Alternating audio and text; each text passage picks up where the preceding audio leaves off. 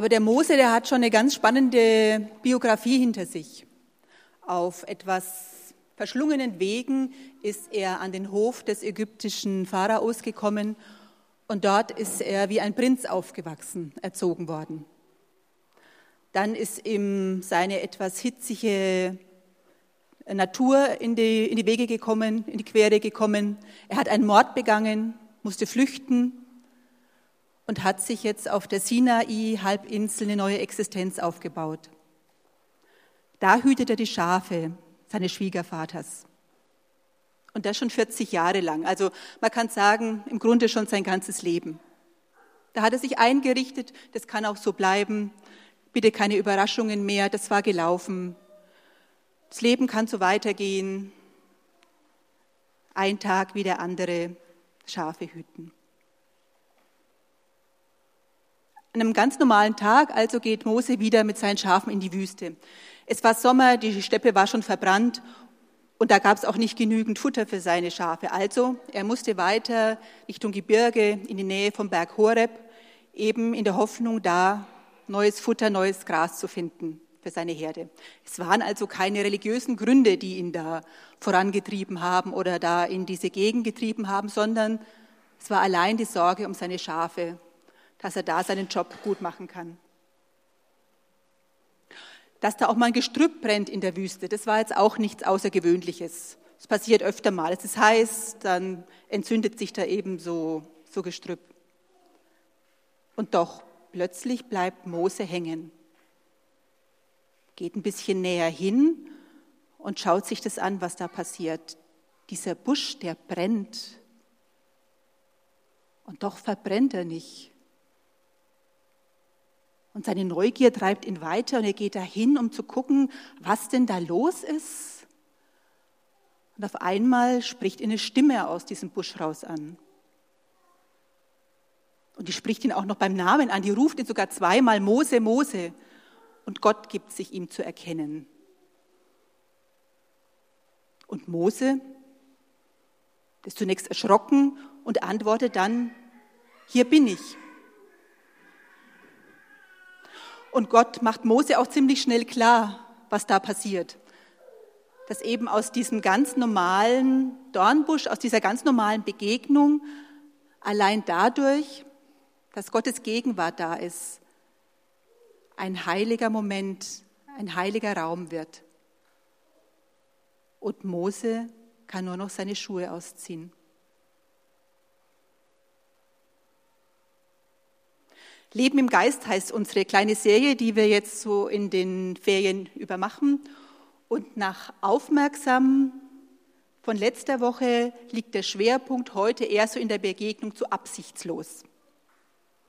Jetzt ist absichtslos ein Begriff, den man nicht so gängig benutzt. Und wenn, dann sagt man vielleicht, hm, das habe ich nicht mit Absicht getan. Und dann meint man so, es tut mir leid, es war ein Versehen, entschuldigt sich. Aber absichtslos, was bedeutet das und vor allem, wie kann mir das helfen? Absichtslos kann zum Beispiel heißen, ich brauche jetzt nicht unbedingt was zu erreichen. Ich muss jetzt nicht unbedingt dieses Ziel erreichen, das ich mir vorgenommen habe. Ich kann offen in ein Gespräch, in eine Begegnung, in eine Situation hineingehen und kann mal schauen, wie sich entwickelt. Ich bin nicht so festgelegt, sondern kann offen bleiben und schauen, was da passiert. Denn manchmal, wenn ich zu sehr fixiert bin, passiert es eben, dass ich gerade wichtige Aspekte gar nicht sehe und ausblende. Auf der anderen Seite, wenn mir die Absichtslosigkeit verloren geht, dann kann das eben bedeuten, dass ich sehr schnell ungeduldig werde. Ich muss dann unbedingt ein Ergebnis haben. Es baut sich ganz hoher Druck auf, weil ich ja so fixiert bin. Absichtslos kann eben heißen, ich brauche nichts zu erzwingen, ich kann loslassen. Ich darf da auch Gottvertrauen entwickeln. Und es ist ja so, dass wir vieles in unserem Leben gar nicht so in der Hand haben oder erzwingen können. Wenn ich zum Beispiel nachts nicht mehr einschlafen kann, das kennt ihr wahrscheinlich auch, dann ist es total kontraproduktiv, wenn ich mich genau darauf fixiere, wenn ich mit aller Gewalt versuche, jetzt muss ich aber wieder einschlafen. Nee, genau andersrum. wenn ich da loslassen kann, wenn ich aus dieser Gedankenspirale rauskomme, wenn ich an was anderes denke, mich mit was anderem beschäftige, auf einmal bin ich dann doch weg. An der Stelle wäre vielleicht dann auch Schäfchen zählen ähm, hilfreicher und dann sind wir wieder bei Mose. Oder auch, ich kann ja niemanden zwingen, mich zu lieben. Auch das bleibt ein freiwilliges Geschenk. Und je mehr Druck ich da ausübe, desto schiefer wird das Ganze. Mose hat nicht die Absicht gehabt, an dem Tag am Berg Horeb jetzt Gott zu treffen oder dass sich was Besonderes ereignet, aber er war aufmerksam und er war wach, er war neugierig und er hat genauer hingeschaut. Und er hat geantwortet, als Gott ihn angesprochen hat. Auch wenn er sich wahrscheinlich den Tag oder gar eine Gottesbegegnung ganz anders vorgestellt hat. Mit unseren Vorstellungen, das ist ja eh immer so eine Sache. Vorstellung, das heißt ja schon, es stellt sich etwas oder ich stelle etwas vor mich. Ich habe eine Vorstellung und stelle etwas vor mich. Und das kann eben bedeuten, dass ich dann meinen Blick auch versperre, dass ich gar nicht mehr drüber, gar nicht dahinter schaue, weil meine Vorstellung da ist. Und vielleicht sehe ich dann eben auch Gott oder mein Gegenüber gar nicht, weil ich so fixiert bin auf das, was ich mir eigentlich gedacht habe. Vor ein paar Wochen habe ich mit ein paar anderen Leuten an einem Seminar teilgenommen. Wir haben uns sechs Wochen lang jede Woche getroffen, haben dann immer so einen biblischen Impuls bekommen und haben da auch verschiedene geistliche Übungen kennengelernt. Die sollten wir dann im Laufe der Woche zu Hause immer wieder üben und schauen, wie es uns damit geht. Eine dieser Übungen war auch, dass wir möglichst täglich eine Zeit des Gebets einplanen, eine stille Zeit. Und wichtig war am Anfang dieses Gebets ein Ritual, dass wir diese Zeit Gott schenken und es ihm dann auch sagen. Und in der wöchentlichen Austauschrunde war es dann ganz interessant, was jeder so für Erfahrungen damit gemacht hat, mit diesen verschiedenen Übungen. Da gab es ganz interessante, ganz euphorische Rückmeldungen, aber eben auch immer hin und wieder den einen oder anderen, der so etwas enttäuscht war. Irgendwie, es, es hatte nicht geklappt, nicht so, wie man sich das vorgestellt hat oder wie es sein sollte. Und wie es ja anscheinend bei den anderen auch allen geklappt hat, nur eben bei mir nicht. Glücklicherweise hatten wir einen ziemlich erfahrenen und auch sehr einfühlsamen Seminarleiter, der uns immer wieder sehr liebevoll gezeigt hat, wie sehr wir uns eigentlich hier selbst unter Druck setzen, unter Leistungsdruck. Wichtig war allein dieses Ritual am Anfang. Ich schenke Gott jetzt die nächsten Minuten und bleib offen, was passiert. Das ist seine Sache. Ich bleib wach, bleib aufmerksam. Ich lausche, wie er immer gesagt hat und dann kann was passieren oder nicht, es kann sich was verändern, das ist nicht meine Sache. Solche Kriterien wie Erfolg oder Misserfolg oder scheinbaren Misserfolg, darauf kommt es überhaupt nicht an, sondern die Zeit Gott zur Verfügung zu stellen und dann zu sehen.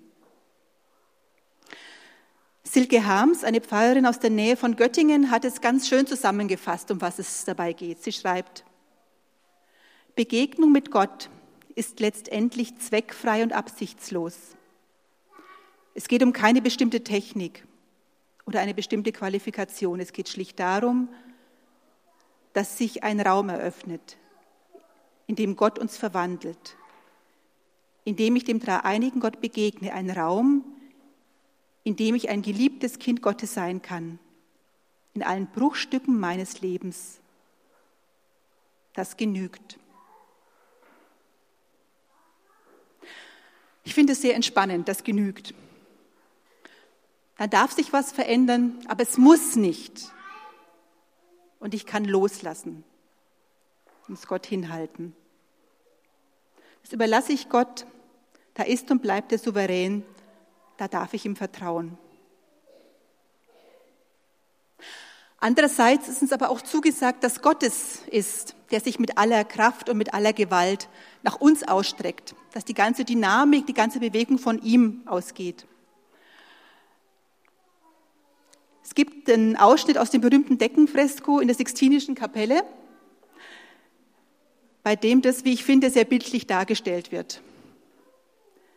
Wenn man mal sieht, die ganze Bewegung, die ganze Dynamik, die geht von Gott aus. Er ist derjenige, der sich ausstreckt mit aller Kraft, um den Menschen, um Adam, um mich zu erreichen.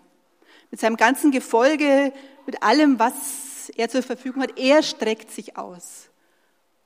Und Adam, der liegt so ein bisschen malerisch da, hat so die Hand übers Knie drapiert, eigentlich sogar sich ein bisschen zurückgelehnt, guckt mal, was da passiert. Und im Grunde bräuchte er nur den Finger zu heben und wäre mit Gott in Verbindung. Aber das ganze, die ganze Dynamik, das ganze Sehnen, das geht von Gott aus. Er geht uns entgegen. Er möchte mit uns zusammen sein.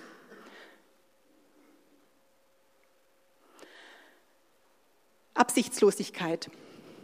Wie kann man das jetzt einüben? Ein paar Anregungen dazu. Eine kleine Übung, die mir immer wieder zwischendurch hilft, ist, ich setze mich einfach mal hin auf einen Stuhl. Ihr sitzt ja schon alle, die meisten zumindest. Oder zu Hause kann man sich auch auf den Boden legen, wenn es passt. Und ich nehme einfach mal wahr, wie ich da bin. Bin ich entspannt? Bin ich angespannt? Und wenn ja, wo? Nicht gegensteuern, einfach mal eine Bestandsaufnahme, wie ich gerade da sitze. Und als zweiten Schritt nach einer Weile spüre ich dann, wie der Stuhl mich trägt oder der Boden. Brauche nichts zu machen. Ich werde getragen, der Stuhl hält es kann loslassen. Und nach einer Weile merke ich, wie durch das äußerliche Loslassen auch der Druck bei mir langsam weniger wird. Wie ich merke, ich brauche jetzt nichts zu machen, nichts darzustellen, nichts zu erreichen, nichts zu leisten. Ich kann einfach sein, der Stuhl trägt mich, ich werde getragen. Ich kann einfach sein, und lauschen, was passiert.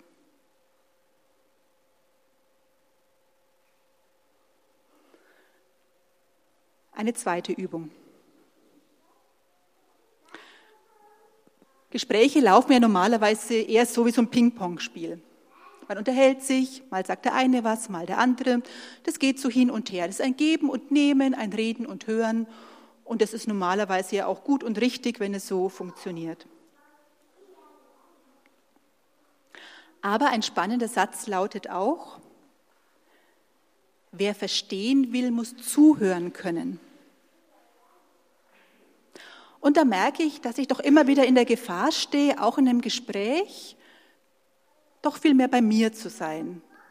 Bei meinen Argumenten, dass ich im Grunde nur gucke, wann der andere mal Luft holt, damit ich eben meine Sicht der Dinge, meine Absichten, das, was ich jetzt erreichen will, da deponieren kann. Wahrscheinlich kennt viele von euch die Geschichte von Momo. Und da gibt es eine nette Szene. Ich lese euch ein paar Sätze aus dem Buch vor. Wirklich zuhören können nur ganz wenige Menschen. Momo konnte so zuhören, dass dummen Leuten plötzlich sehr gescheite Gedanken kamen. Nicht etwa, weil sie etwas sagte oder fragte, was den anderen auf solche Gedanken brachte. Nein, sie saß nur da und hörte einfach zu mit aller Aufmerksamkeit und aller Anteilnahme. Dabei schaute sie den anderen mit ihren großen, dunklen Augen an. Und der Betreffende fühlte sich, fühlte, wie in ihm auf einmal Gedanken auftauchten, von denen er nie geahnt hatte, dass sie in ihm steckten.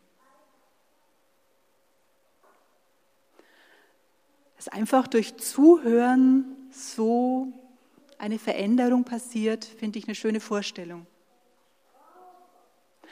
Und eine Möglichkeit, zuhören zu üben, könnte sein, dass ich ab und zu, nicht immer, aber ab und zu mal in dem Gespräch mich mal ein bisschen zurücknehme und mich mehr aufs Zuhören wirklich konzentriere.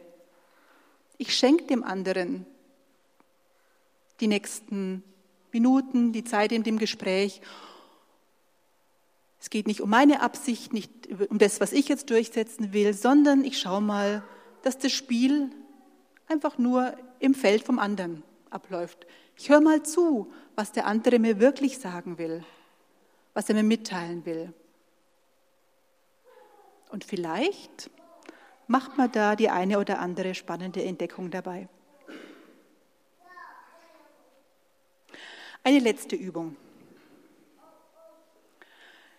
Wenn man mit Menschen zusammen Bibel liest, die ganz neu, ganz frisch an, den, an so einen Bibeltext rangehen, dann finde ich es immer wieder erstaunlich, mit welcher Begeisterung, ja wirklich sprichwörtlichen Begeisterung, die an so einen Text rangehen. Die erwarten einfach, dass da auch was passiert oder dass Gott zu ihnen spricht. Die nehmen den Text, die haben nicht diese fertigen Schablonen im Kopf. Und ich frage mich immer wieder, wie kann man es erreichen, sich diese Frische, sich diese Offenheit einem Text gegenüber zu bewahren oder wiederzuholen. Denn gerade bei bekannten Texten geht es mir so, dass ich den Text sehr schnell abhake. Ich weiß schon, wo es hinausläuft. Ich lese ihn so mit meiner gefärbten Lesebrille und bin gar nicht mehr offen, was da sein könnte. Ganz generell ist eine gute Schule für mich unsere Kleingruppe. Wenn man im Hauskreis mit zwölf Leuten zusammen einen Text anschaut, ähm, wie der auf jeden von, von den Leuten immer wieder an dem einen Tag wirkt, was sie dazu sagen, wie er sie trifft, dann finde ich das eine sehr gute Schule und hilft mir, über meinen Tellerrand hinauszuschauen. Also wenn ihr noch in keiner kleinen Gruppe seid, kann ich euch das nur wärmstens empfehlen, das mal auszuprobieren. Eine Übung, die ich vor kurzem kennengelernt habe, die nennt sich betrachtendes Lesen. Ich nehme einen Bibeltext, eine Geschichte und lese sie zunächst wie gewohnt, im normalen Tempo durch. Und nun ist es so, wenn ich in meinem normalen Tempo durchgehe, schaltet mein Gehirn sehr schnell auf Informationsmodus. Sind wir so gewohnt, dass wir eben aus den Texten Informationsgehalt, den Sachgehalt raus filtern müssen. Wir sind auf der Sachebene. Ich gucke, was steht da, das verstehe ich, das verstehe ich nicht, das kenne ich schon, wer hat was gemacht und so weiter. Ich bleibe auf dieser Ebene. Und dann nehme ich den Text nochmal, den gleichen, und lese ihn viel langsamer und laut und mache Pausen dazwischen. Und in den Pausen schaue ich mal, was so vor meinem inneren Auge entsteht. Wird mir ein Vers wichtig? Kommen irgendwelche Bilder? Kommen irgendwelche Gefühle? Oder passiert nichts? Spricht mich der Text gar nicht an? Und wenn ja, warum ist es so? Schau einfach mal, was der Text mir sagt. Durch dieses langsame Lesen. Und wenn ich durch bin, dann nehme ich mir eines von diesen Puzzlesteinchen. Wenn es mehrere waren, entscheide ich mich für eines und bleibe noch eine Weile in diesem Bild, in dem, was mir da wichtig geworden ist. Und lausch mal und hör mal hin, was mir das zu sagen hat, was Gott mir vielleicht durch dieses Puzzlesteinchen, durch diesen Vers sagen möchte. Ohne Druck, nichts muss passieren. Schau einfach mal, aber es kann. Und vielleicht wird die Geschichte dann plötzlich sehr lebendig für mich. Und auf einmal erlebe ich einen ganz normalen Tag, dass ich mich vor meinem brennenden Dornbusch wiederfinde. Der brennt und mich begeistert, aber eben nicht verbrennt. Und indem Gott mich sieht und anspricht und langsam und liebevoll verwandelt. Elizabeth Barrett Browning schreibt, die Erde ist randvoll mit Himmel und in jedem gewöhnlichen Dornbusch brennt Gott. Aber nur diejenigen, die ihn sehen können, ziehen die Schuhe aus. Die anderen sitzen drumherum und pflücken Brombeeren. Ich bete noch zum Abschluss.